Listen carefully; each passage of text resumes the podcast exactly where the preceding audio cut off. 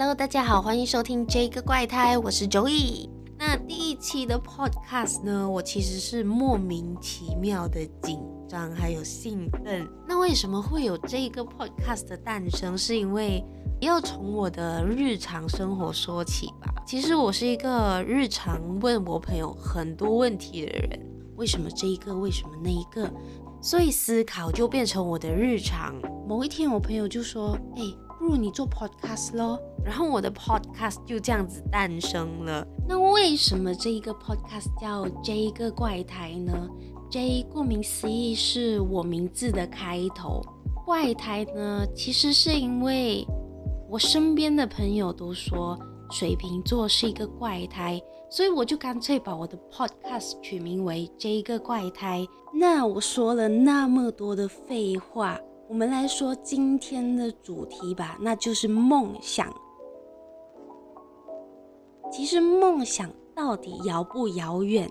我不知道大家的梦想是什么，可能是医生啊、律师啊、导演啊，或者是首富。但其实我相信，首富应该是绝大部分人的梦想，因为大家整天都吵着说我要暴富，我要暴富。如果问我的梦想是什么的话，其实我的梦想有很多很多。我想成为一名作家，一位导演，一个编剧，总之是关于媒体创作的，我都很想去碰。可是我自认为我是一个很悲观的人。为什么这样说呢？因为上大学的时期，我是冲着目前去发展的。我参加了好多好多的比赛，还有表演。到后来，我会想说。到底这个东西 work 不 work？万一不赚钱呢？万一这样，万一那样呢？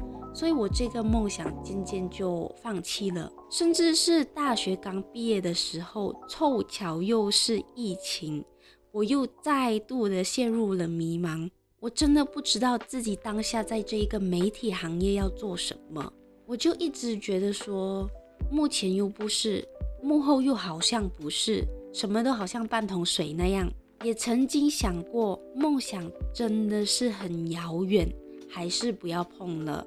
不如我就踏踏实实找一份工作，然后有稳定的收入就好了，就不要搞那么多东西。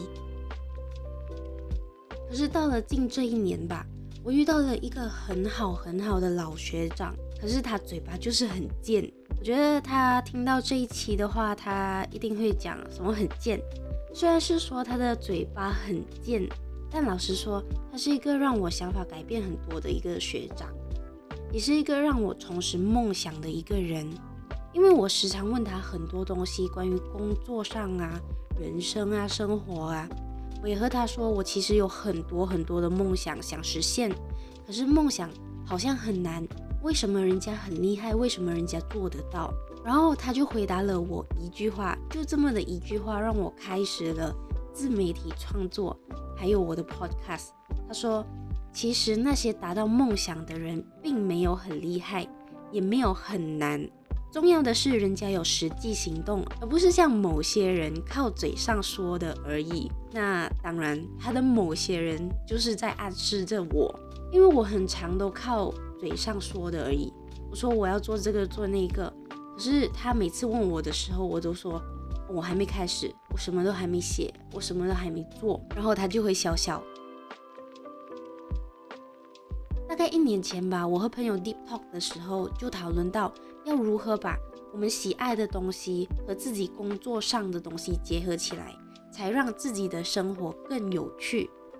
然后我朋友就提到了。做自媒体创作，因为现在小红书、IG、Facebook、抖音都很多人做自媒体，也刚好自媒体呢和我们的科系有很大的相关，因为我们是广电系的学生。到后来我就同意了这件事情，可是这件事情我拖了一年才做。其实到后来我才想起，拖这个自媒体的东西的原因，跟拖做 Podcast 的原因是一模一样的。我都告诉大家，其实我们有一个更好的主题还有方向来说服自己。那为什么我现在又迅速开始这件事情呢？因为我身边的人都对我说，开始了就对了。你有一个开始，你就知道前面会是如何。